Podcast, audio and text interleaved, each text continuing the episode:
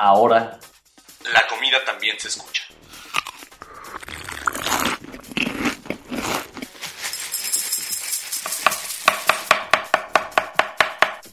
Bienvenidos a Sabores de México.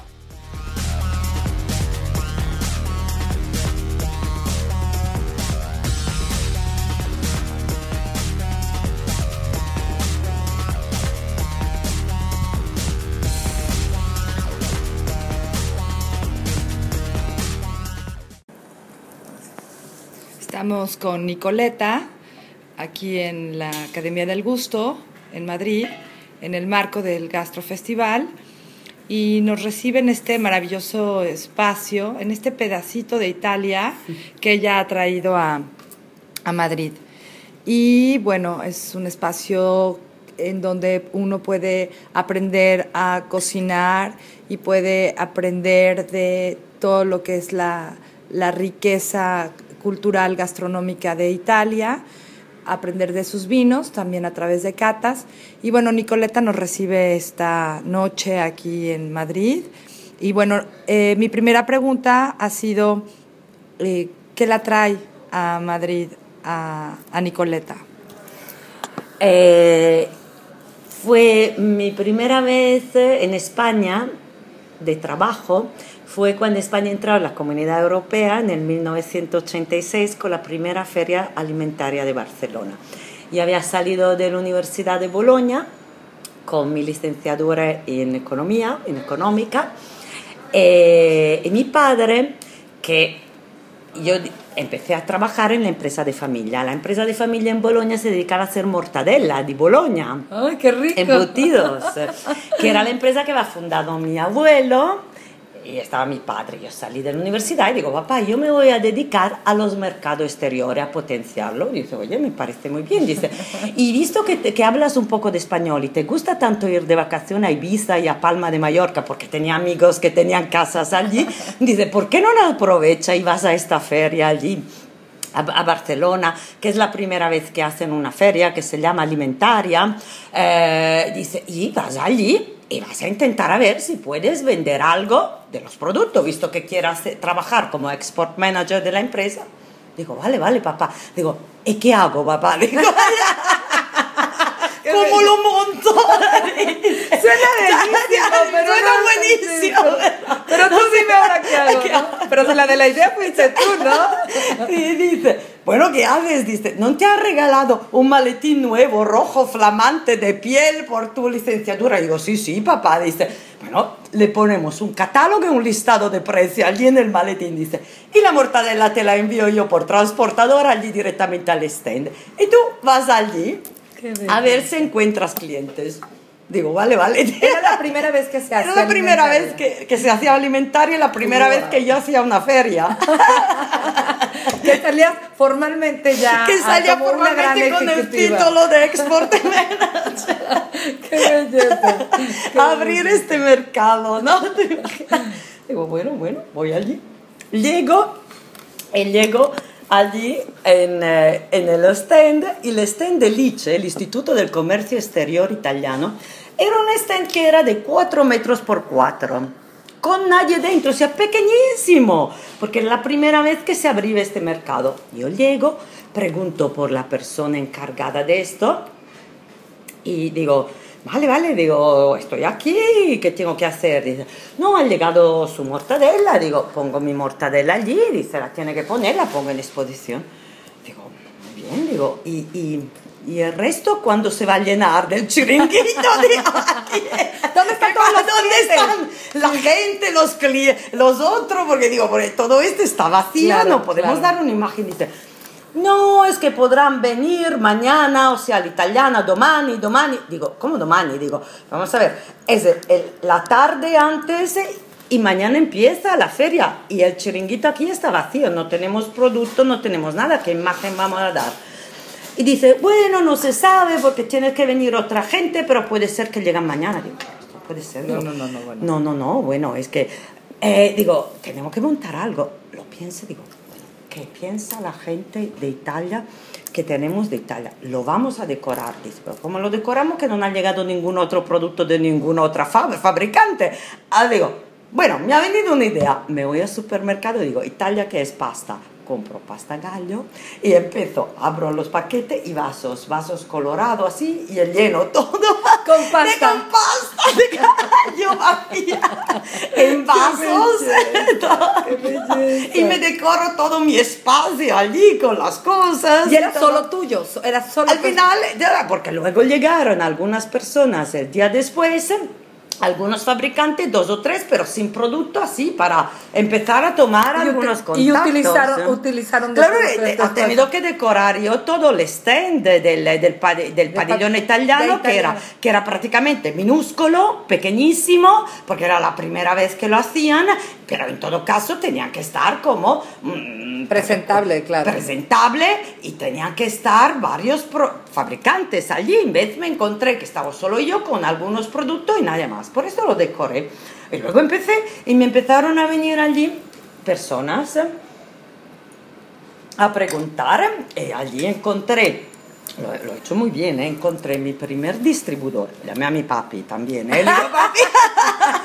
Luego yo he tomado el contacto, esto me parece el mejor, pero tienes que venir tú también. Sí, por favor, ahora sí, tu ojo. Que lo vamos a visitar en su casa de esta gente, así. Qué belleza. Y así, así tomé todo mi contacto, me apunté todo, la gente que venía allí, todo. Y al final, final dos de los contactos que me parecían los mejores, eh, llamé papi y digo, papi, tienes que venir, ya he tomado cita con estos señores, en un día lo visitamos, uno por la mañana, uno por la tarde, y luego vamos a decidir a quién dar la distribución en España. Y así empecé, decidimos por uno, que era un distribuidor de Barcelona, un grupo de distribuidores que distribuían ya quesos embutidos españoles, y empezaron con nuestros embutidos italianos. Allí yo trabajé con ellos como export manager, venía aquí como cada una vez cada mes y medio, dos, en apoyo a su director comercial e iba a visitar los clientes. Claro. Y luego, en el año 89, pues esto duró como tres años. En el año 89 esta gente empezó un poco a pelearse entre ellos. ¿Sabes estas cosas cuando son muchos socios y uno mm, tira de una banda y de la otra? Y ya no veíamos continuidad de futuro para nosotros, uh, porque allí habían empezado a tener también problemas financieros, como pasa algunas veces y todo. Mm. Pero, um, claro, teníamos ya montado, montado un poco de mercado, se había hecho el contrato con el corte inglés. No lo podías dejar perder. No, no podíamos dejarlo perder. Por esto, yo con el, lo que se había encargado del proyecto, que era esto chico de mi edad, hijo de uno de los socios que han montado la distribuidora, y con que yo venía siempre a visitar a los clientes y todo, digo, oye, ¿y si montamos nosotros una sociedad? Porque no estamos buscando otro, encontrando otro distribuidor que nos gusta. ¿Sabe qué hacemos? Montamos nosotros una sociedad allí eh, para la distribución, visto que estos señores, y él me dijo, sí, sí, yo vengo contigo. Y actualmente, al día de hoy, este señor sigue como director comercial de la Negriña España y se ha montado todo el proyecto, nosotros dos. Al principio era él y una secretaria part-time. Y yo que venía una, una vez al mes, una semana al mes, a visitar los clientes con él. ¿Qué tal? Oye, hace 22 años, en el año 90, 1990. ¿Y por qué te vienes a vivir aquí? Luego otra historia. Luego, para como unos 10 años, del 90 al 99, 9 años, yo sigo trabajando también eh, en otro mercado. Eh, en el mientras, eh, mi historia un poco, me había casado con un inglés y nos, vivíamos en Londres los fines de semana y cada uno viajaba porque trabajaba en un barco de inversiones yo trabajaba con este trabajo y durante la semana nos encontrábamos, eh, cada uno estaba de viaje y nos encontrábamos en Londres el fin de semana.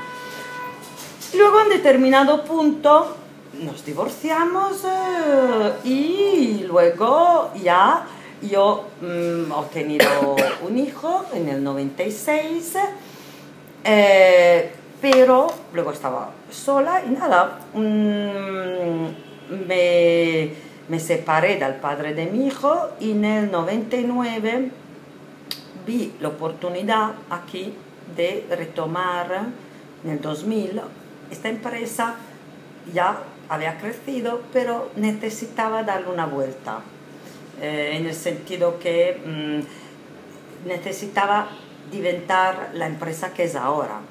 Y fue como un desafío para mí, en el sentido que allí en Italia estaba con mi familia, pero una empresa que lo han montado los otros. Eh, claro, no era algo tuyo realmente. Yo necesitaba en esta fase de mi vida de ponerme a la prueba y ver si podía montar yo una empresa que podría funcionar, ¿sabes? Y así digo. Y a ver si había valido la pena la inversión del, de, de, de, ese lindo portafolio color rojo, ¿no? Exactamente.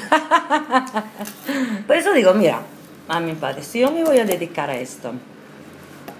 Y allí empecé a venir prácticamente cada semana. Al principio de, qué, eh, de Boloña. Boloña, okay. De Boloña. Es una hora y media de avión y fue muy duro porque yo había decidido al principio cuando mi hijo, hasta que tenía seis años, yo había decidido una cosa, había decidido que mi hijo tenía que hacer la primaria, los primeros cinco años, en Italia, en Bolonia. Porque para mí es muy importante que uno sepa de dónde viene, viene sí, y su origen. Sí, estoy de acuerdo. Sí. Una vez que uno sabe esto, luego puede añadirle encima ir a vivir en otros países, eh, hablar otro idiomas, pero sabe sí. de dónde vienes. No has perdido tu identidad. Exacto. Para mí era muy importante esto. Y por esto decidí de hacer este esfuerzo y por, por, suerte que mi mamá me ha ayudado muchísimo y yo tenido, tenía una niñera y mi hijo, pero yo estaba fuera tres o cuatro noches cada semana, duro, Muy para bien. cinco años. Pero al final hemos acabado esto y luego mi hijo ha venido a vivir aquí conmigo y ahora está encantado de la vida. Qué y ya bien. hace cinco años que estamos fijo aquí. O sea, lo, de, de esta distribuidora evolucionaron a Luego, lo que es hoy. La distribuidora se ha puesto como la distribuidora más importante de productos eh, italianos aquí en España y en Portugal. Okay. Que vende a restaurantes, eh, tiendas, todos los productos italianos, a cadena de supermercado como el Corte Inglés, a Metro España y todo esto. Y tengo una estructura ya importante con muchos vendedores, la fuerza de venta, almacenes. Luego, hace dos años yo tenía en el cajón un proyecto que lo tenía de hace mucho tiempo, que era más un, un capricho okay. mío, que era de montar un pequeño espacio italiano con una escuela, una tienda, con una aula de cocina para dar clase de cocina y esto. Y al final, hace dos años, me atreví a hacerlo y esto es el resultado, porque mucha gente me preguntaba, ¿y dónde puedo encontrar este producto tan maravilloso que se encuentran en los restaurantes? Pero ¿dónde lo puedo comprar? Muchos particulares me ¿Y preguntaban ¿Cómo esto. lo puedo guisar? ¿Y cómo lo puedo hacer? Exacto. Porque me daba cuenta que también en la restauración italiana aquí seguía faltando mucha cultura, mucho educational, muchísimo, porque la gente sigue porque aquí los restaurantes italianos, algunos son de propiedad italiana, pero muchos son de empresarios españoles que han Mm. visto un negocio porque la cocina italiana funcionaba, Pero que porque no. gustaba, pero siguen necesitando Claro. mucho... Perdona. Ay, eh, no, pero- no, no, por favor. Los italianos y los mexicanos siempre tenemos ese sentirnos como en casa. Y Nicoleta me está haciendo sentir como en casa. Y hago este comentario porque tomo una botella de... Esto es uno de mis vinos preferidos. Esto es mm, una especie, es un champán italiano. Sería un prosecco, pero no es un prosecco. Se llama cuvée porque tiene tres uvas. Tiene uva de prosecco, chardonnay y sauvignon. Uf. Y es producido cerca de Venecia, en la zona de Valdobbiadene. Y la botella, que yo la encuentro Hermosísima. ¿No? Qué diseño más divino. es un diseño de los maestros de Venecia que soplan el eh, cristal.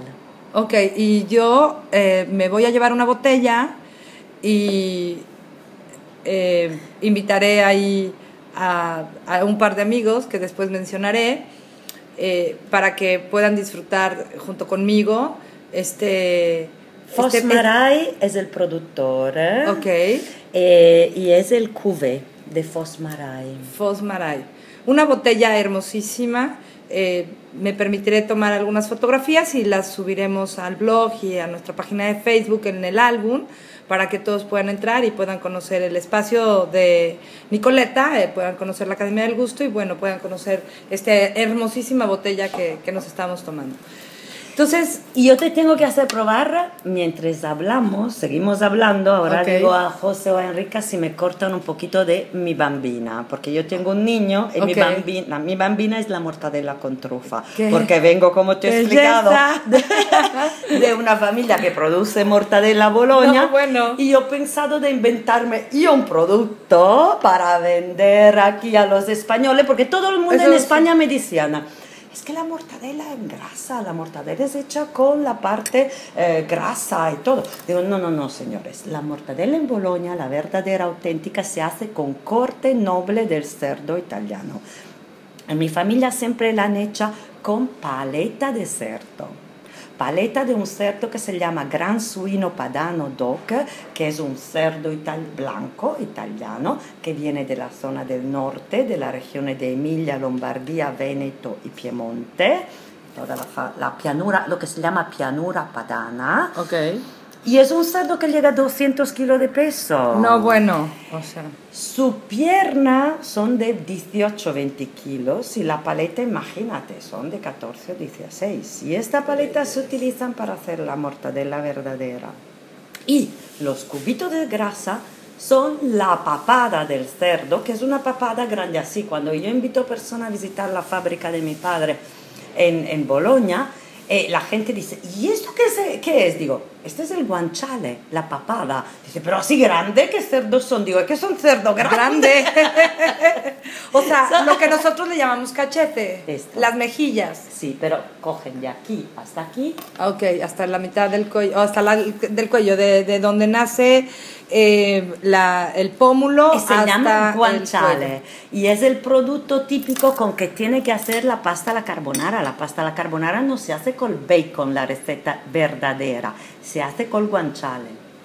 Ahora te hago probar un poquito de mi mortadela con trufa y el guanciale. Así Ok. lo vas probando. ¿eh? Ok, perfecto. Que ahora la vamos a probar. Y Ok. esto es el guanciale que te decía, se cubre de pimienta negra y se pone a curar.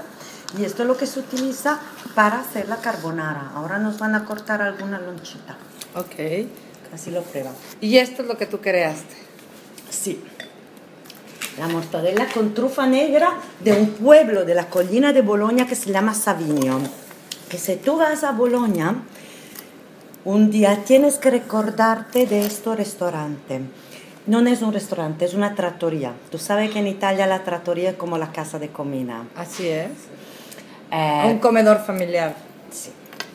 Este señor, que es un amigo mío que se llama Alberto Bettini, heredó la trattoria de su familia, donde estaba la madre y la abuela haciendo tortellini a mano y esto. Y lo seguí en adelan- adelante y ahora es la trattoria número uno de Italia. En la guía de las trattorias es la mejor de Italia. Wow. Está en la collina de Boloña, en un pueblo que se llama Savigno. Y este pueblo es famoso para tener trufa negra y trufa blanca también en temporada. Wow. Tiene menos que en Alba, pero tiene trufa blanca. Y de ahí es de donde tú traes también la trufa. Sí, del pueblo de Savigno. ¿Dónde estás produciendo esta mortadela? ¿Aquí o En Boloña. En, en Boloña. En Boloña. En Boloña. Yo tengo O sea, cuatro o cinco camiones que vengan cada semana de Italia. La, la distribuidora Negrini tiene cuatro o cinco camiones que vengan cada semana de Italia. Por esto que te digo que esto es un proyecto de la tienda, un poco un capricho en el sentido, porque es un capricho? Porque me puedo permitir el lujo de tener productos aquí que no siempre son productos comerciales y que muchas otras tiendas, tú sabes que una tienda tiene que hacer número. Y tiene que tener productos solo que tengan ya una rotación de venta, porque no puede permitirse ya hacer eh, promoción de los productos por si acaso y luego no venderlo y tenerlo que tirar. Nosotros aquí hacemos esto, porque para mí me interesa de estos sitios es testar productos con el gusto de los españoles. Claro. A mí me interesa poner productos que nadie compra, que no se encuentran y que no se venden en otro sitio, porque si luego veo que el público lo repite, le gusta, puedo dar idea a los clientes que compran a Negriña y decir, oye, que estos productos lo hemos probado y efectivamente está gustando. La gente está, repitiendo, producto, la claro. acepta, ¿sabes? O sea que también es como un... Un laboratorio un laboratorio- ricerca, yo lo Exacto. llamo. Esto está maravilloso. Oye, Nicoleta, ¿alguna vez has ido a México? Me encantaría visitar México bien, ¿sabe? Es una de mi ilusión. ¿Y sabe por qué? Porque yo viajaba muchísimo antes de mi hijo. Mi hijo tiene 15 años ahora. Y, y luego decidí de hacer viajes solo corto, después, desde cuando él nació. Y ahora estoy empezando a hacer viaje más largo otra vez, pero con él, eh, porque quiero que vea y que conozca Claro. países y lugares. Y México lo tengo pendiente porque yo he visitado solo Ciudad del México, pero por un día, dos días. No. eh, Y bueno, de- ¿sabe cuando tú te paras de un avión al otro para ir en otro sitio? Bah, y nada más. Y eh, bueno, la Baja California, que pero tampoco es uh, México, México, o sea, todos los pueblos allí de Cabo San Lucas Sí, y todo sí, esto, claro. al mar, que es precioso. Oye, Pero además te fuiste al mar frío, no te fuiste al mar caliente de México. No te Me fuiste a la parte frío. sur. Tengo que ir al mar caliente. Sí, porque ese, esto. ese mar es frío. Bueno, estaba muy cerca de lo que tú conoces aquí en Europa, pero en cuanto a temperatura, bueno, de hecho allá está calientito comparado con acá. Pero eh, sí, no, bueno, nos, nos encantaría poder ser tus guías eh, ahora que decidas. Ay, qué bueno. y, y llevarte a, a conocer los olores, los sabores, los colores. Y en México eh, se desarrolló... Me encanta la cocina mexicana, ¿sabes? Me Y- encanta. Y los españoles y los italianos nos dejaron una herencia muy importante en términos de embutidos. Sí. Eh, yo te puedo hablar del chorizo de Valladolid, que es uno de los favoritos de los chefs mexicanos, y te puedo hablar de, de eh, otro- otros embutidos muy buenos que se hacen en, Uy, en, gracias. en la parte central bueno. de México. ¡Wow! Eh, les doy unos platitos. Sí. Les Eh, prometo describir y tomar muchas fotos. Di, di tarallini, poi mettiamo con la Repítamelo otra vez. Este queso que estamos teniendo aquí, ¿qué es? burrata, se llama. Es un queso de una región de Italia que se llama Puglia, que está al surte, el tacón de Italia, ¿sabe? Ok. Italia, que está- al- en el tacón de Italia está esta región. Y allí se produce esto queso, que es un queso de leche de vaca, Ajá. fresco, fresco, solo tiene una semana de vida.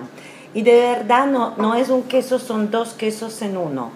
Es por fuera una lámina de mozzarella y por dentro una eh, trozo de mozzarella mezclado a nata. Son dos quesos, ahora lo verás. No, qué delicia. Y esto es muy difícil conseguirlo, si no... Y por eso es que no se puede Claro, exportar. lo tendrías que exportar solo en avión, porque esto es- en una semana ya es... em, tiene un sabor muy delicado a leche y este es el, el éxito más importante. No, Todos los restaurantes italianos ahora en Madrid y en Barcelona lo tengo como antipasto, entrantes, porque los españoles están volviendo loco este queso. Yo les quisiera poder describir. Haré, haré lo posible.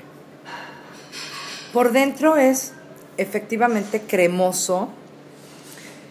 eh, y- y esta capita de afuera incluso podría parecerse un poquito al queso Oaxaca que nosotros tenemos. Pero esta parte interna tan cremosa es, es como estar comiendo una especie de nata como la que nosotros tenemos en México. Pero el sabor es tan suave, tan delicado, que ahora entiendo por qué solo puede vivir una semana. Y esto, por ejemplo, uno de los restaurantes más de moda aquí en Madrid, italiano más de moda, la acompaña a una salsa de tomate con especias que se utilizan en México. Puede parecer una salsa de tomate mexicana. De David. No, ¿sabe quién lo hace? Don Giovanni, Andrea Tumbarello del Don Giovanni. Don Giovanni, Lo sirve con esta salsita picantita, pero picante al estilo mexicano, ¿vale? Y con un, un trozo de focaccia, que esto es pan, eh, pan bajito aquí, italiano, calientito. Y esto es, es el entrante que le funciona más en su restaurante. esto es exquisito. Y esto en vez son tres tomatites, tomate rojo, tomate amarillo y tomate verde, que van muy bien con, esta, muy bien con la con- burrata. Ok. Tienes que probar. la burrata? El amarillo es delicadísimo, tiene un sabor.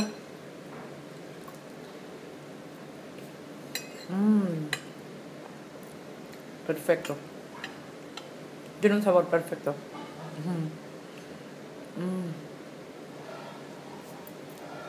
Es con leche de, Leche de vaca. de vaca. Ok. Los dos quesos son leche de vaca. Esta es una lámina de mozzarella, es como si tú tienes la, la pasta, la masa para hacer la mozzarella y en vez de hacer la bola, la estiras como en lámina. esa lámina. Y luego esta lámina la llena con estos quesos que son... Es como si esta lámina de mozzarella la rompe todas en hilitos ¿eh? y la mezcla una nata. Y este es el contenido. Y luego cierra tu lámina Qué bárbaro. y esto es eh, la burrata. Uf, increíble.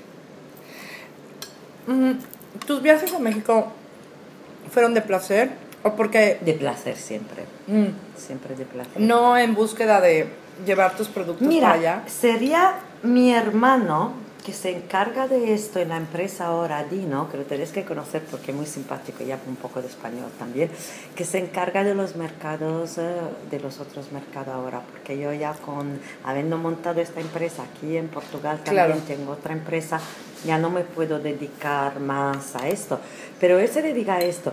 Luego lo llamo y le pregunto si en México tiene clientes, si no, me pones en contacto tú con ellos.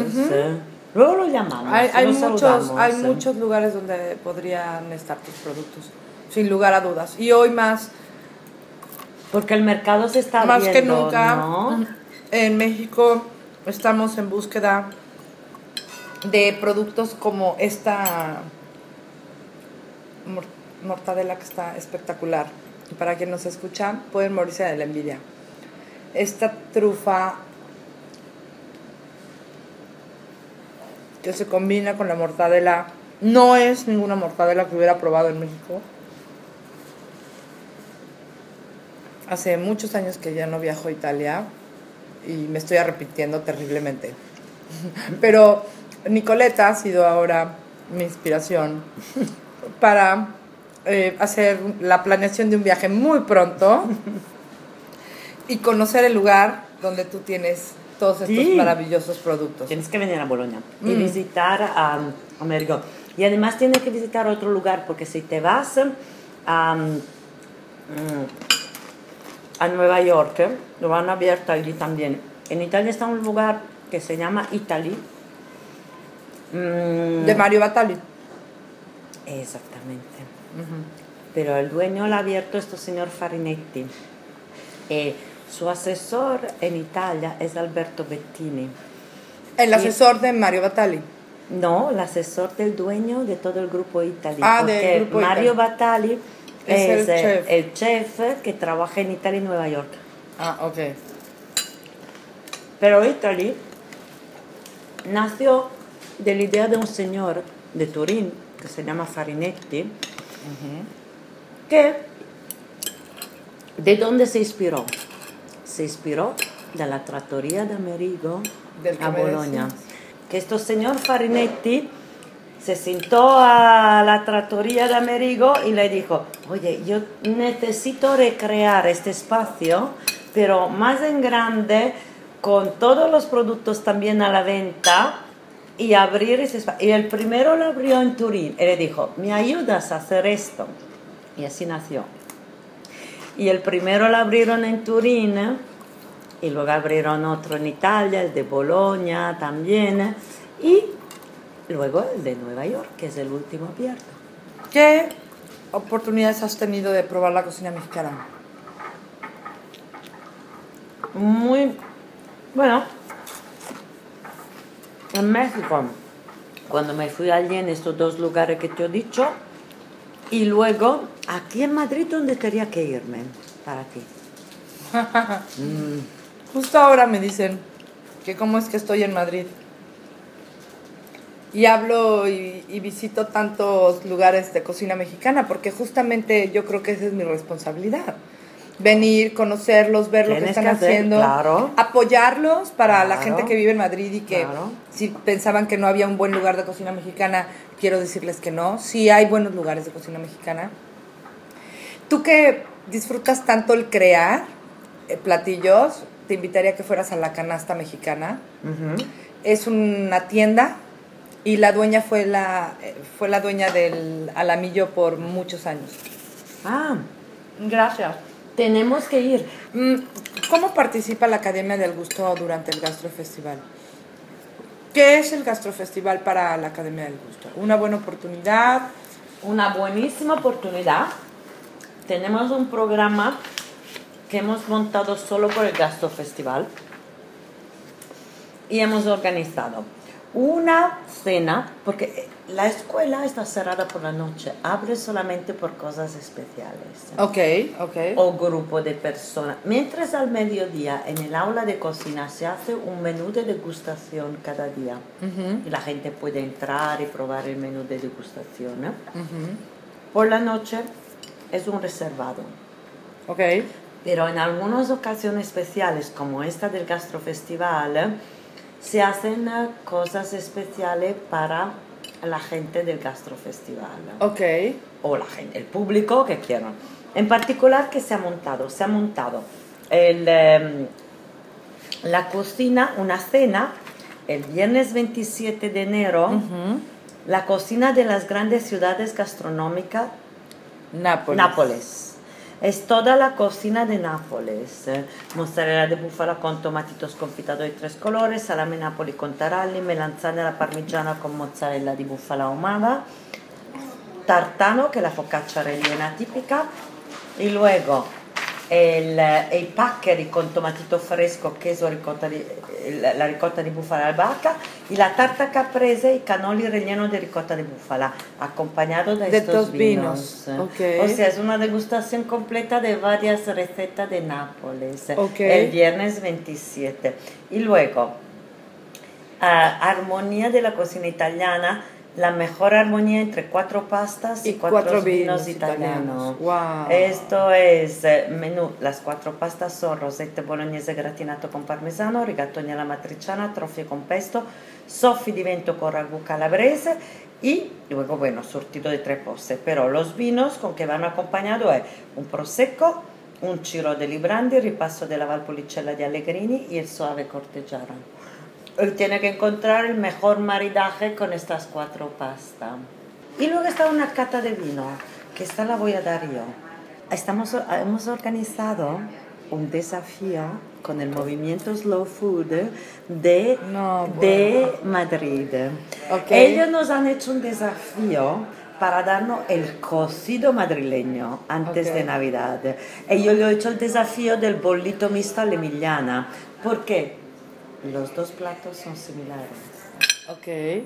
El cocido madrileño no es otro que poner carne en una olla grande Es con correcto. verduras. Haces el caldo y el caldo lo tiene que tomar como con algo Claro. y es tu primer plato. Y luego la tiene carne con las verduras. Con las verduras como segundo, con alguna salsita como segundo plato.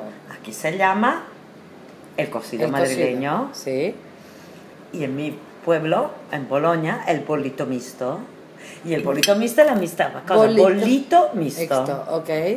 ¿Qué hacemos nosotros? Aquí ponemos la carne, trozo de carne y verdura. Este es todo igual. Luego, en el caldo, en vez de ponerle los garbanzos, le ponemos los tortellini. Ah, qué delicia. Por esto es un consomé Claro. con tortellini en vez que con garbanzo. Y luego tenemos los trozos de carne que nos comemos con diferentes salsas. Y en México el cocido no, los comemos todo en- dentro del caldo. No separamos Ah, nada. O sea, Cada en uno México, tiene el suyo, ¿ves? En México es una, es una herencia de, de- de la cocina española, definitivamente, pero en México dejamos de separar el caldo de las verduras. Cada, cada pueblo Eh, yo creo que eso ya se hizo más por regiones, aunque en un principio todavía en el siglo XIX se utilizaba servirlo como, como la manera en la que lo sirven todavía aquí el cocido, pero ya ahora se deja eh, los caldos con las verduras, con la carne en un solo plato y se come todo junto. Y es uno de mis platos favoritos, además, déjame decirte. Sea, tengo la fortuna de venir de una familia Tómate un poquito. Con una madre. comiendo, ¿eh? eh, que cocina extraordinariamente bien. Ella es del sur de México. Eh, en mis raíces, la familia de mi mamá viene de italianos, Ah, judíos sefaradís. Y tres hermanos huyen por la guerra y se van a América y unos se quedan en Argentina y otros en México y de ahí nace la familia de mi madre. Y de hecho, dos de mis hijos, la gente piensa que son italianos y que son judíos. Entonces es un tema muy, muy especial. Ah, claro. O sea, mi unión con Italia viene de todas mis, bueno, de mis, de mis raíces más antiguas. Y, y mi mamá es una gran cocinera. Y es, Mira, mi mamá, que me ha enviado el tortellini de Boloña. ¿Tienes cuerdas? Si tú conoces un poco de las cosas ingleses como el trifle, ellos tienen un plato que se llama trifle, que es crema con un poquito de pan de España embebido de un licor rojo.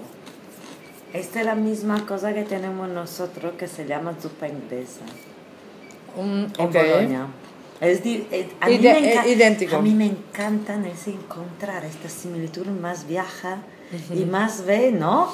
Porque esta es la historia de las personas. cómo Claro, el comemos y intercambio, el intercambio claro, ¿no y la fusión de las culturas. Ah, a mí me parece fantástico. A mí me parece que es La muy cosa- importante que vayas a México, querida Nicoleta, porque te vas a sorprender de cuántos rincones de Italia vas a encontrar en ese país. Y, y me parece lo, lo que más me gusta de, de ti, de esto que estoy conociendo, es la parte de familia, que quienes estamos sumergidos en el mundo de la gastronomía, no digo que otros no, pero en especial los que estamos en el mundo de la gastronomía, somos gente de familia. Totalmente. Somos gente que disfruta y que, y que sabe la importancia de estar todos sentados a la mesa y gritando y hablando todos y haciendo mucho escándalo. Yo creo que eso lo aprendimos entre los italianos, los españoles, y- o sea, los árabes, por eso los mexicanos somos tan gritones. Quiero poner motivo y un pretexto y ahora sí que no digan que yo soy la única que, que- que habla tan fuerte. Pero sobre todo eso, ¿no? O sea, las, la, la, la, conciencia, la cultura y, y la necesidad de compartir con la familia y de estar cerca de la familia. Pero las cosas sencillas te ahor- ahorran mucho shrink. El shrink, de- todo. Todos los anglosajones van al shrink, Ok. a los psicanalistas, ¿no? Ah, psicoanalista, sí, claro. Tienes razón. Los americanos tienen un problema, van a los shrink, los gringos. Muy bien. Digo, pero yo digo, cuando tú has resuelto tu problema y está bien a la mesa con tu familia, con tu- es la mero- mejor terapia que te puedes encontrar en Por la vida.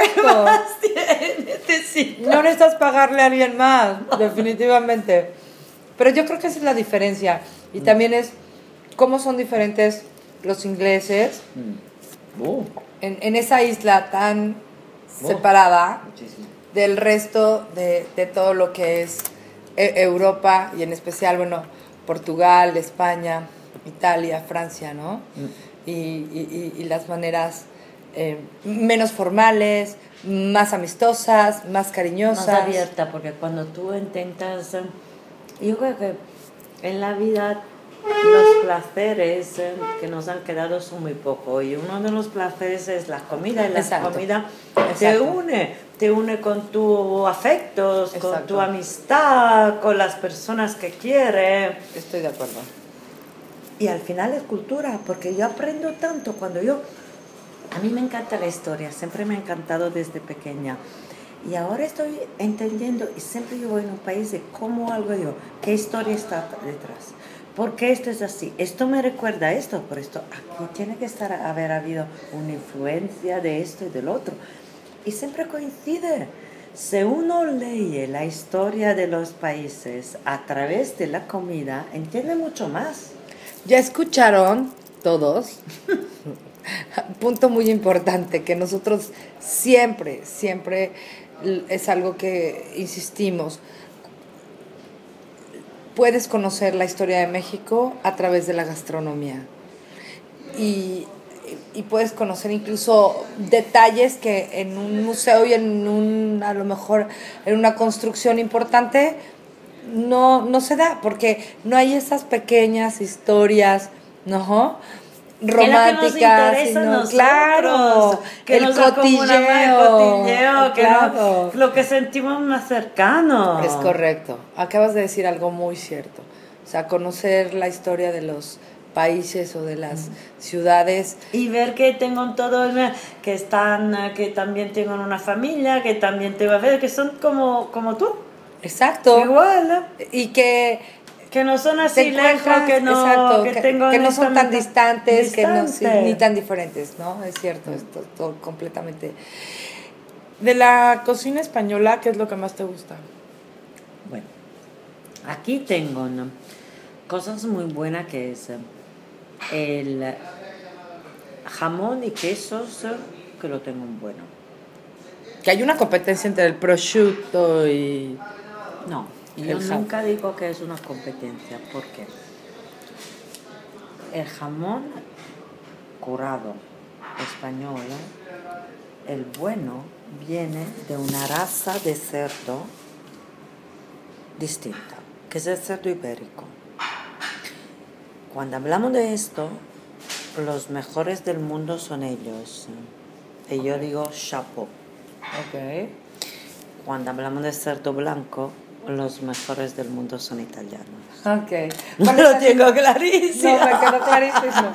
¿Cuál es la diferencia fisiológicamente de ambos? Cerdo, cerdo ibérico es un cerdo que es más un jabalí, es un cerdo salvaje. Es más un jabalí que un cerdo blanco. El jabalí cerdo salvaje, ellos lo han podido mantener por una sencilla razón, una razón geográfica. Italia perdió todo lo que tenía, que son un, un cruce, un encrocho entre el jabalí y el cerdo. Ah, ok. Italia lo tenía, históricamente hablando, pero luego ¿qué pasó? Italia es un tercero, geográficamente hablando, de tierra comparado a España. Y tiene 60 millones de personas en vez que 40 como España. En este tercero de Italia tiene montaña todo en el medio. Ok. Por eso no podías tener Grandes extensiones. de grandes extensiones para mantener cerdo salvaje. Mm. como el ibérico. Por Se eso en volvió- Italia es, se es un terminó. cerdo más domesticado. En Italia el cerdo blanco es domesticado. Ya en granjas, en pequeños. En granja, sí. claro. El, eh, el cerdo ibérico o salvaje es una mezcla con jabalí y vive no domesticado. Aquí también lo domestican, ¿no? Entre nosotros. ¿no? Ok. Porque el bueno, bueno que no lo domestican a mí no me lo cuentan porque vengo de una familia de maialini. Sí, no, bueno. cerdito. Por eso a mí no me lo cuentan. Sí, claro, difícilmente te podemos engañar. Por eso. Pero no, tengo más extensión de tierra. En Italia no lo podías hacer. Lo tenías que tener en granja. Porque creció la población. Era tanta, tiene montaña en el medio, ¿dónde lo pones? No. Aquí yo, mira, la primera vez que me fui en coche de Madrid a Lisboa, digo, ¿y todo esto qué es? Tengo tierra aquí, están todos locos aquí. Y pongo todo, se han gastado un montón de dinero para cerrar Frontera. fron- con madera y ponerle toda recinción a una tierra donde no está nada y nadie. Y lo tienen desaprovechado totalmente. Y luego me di cuenta que son todas las tierras donde tengo los cerdos salvajes. Ah, ya. Los Son- ibéricos. O sea, para los ibéricos. Si tú conduces de Madrid a Lisboa, te das cuenta de esto. Yo antes no lo entendía. Digo, ¿pero qué se montan? Porque una recensión cuesta dinero. Claro. Porque se la montan. Porque allí tengo en todo. En Pero- Italia no tienes esto. Pero regresando a cuál es el ingrediente o el platillo que más te gusta de España. Vale. El plato que me gusta más de España, Es plato, plato como receta. plato, plato como receta y e ingrediente. Ok. El ingrediente que me gusta más de España son, porque no es solo.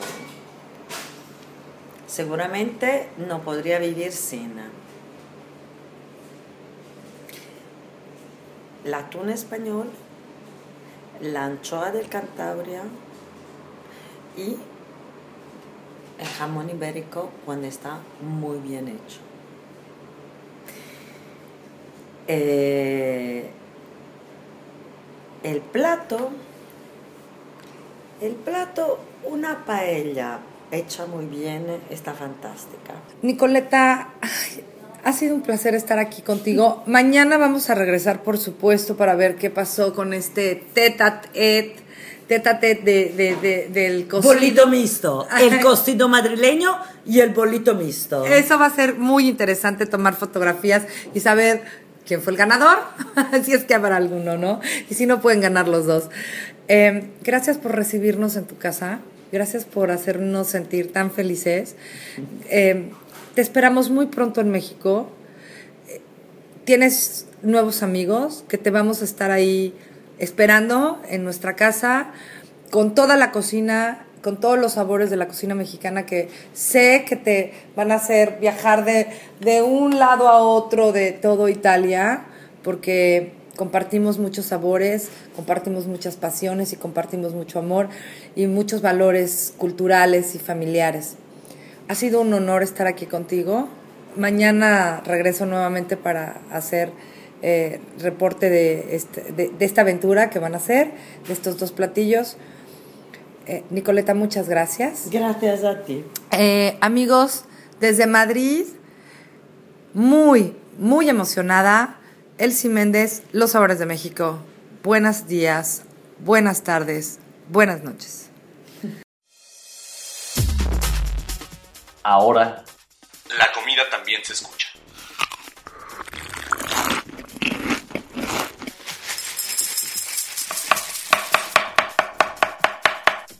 Sabores de México.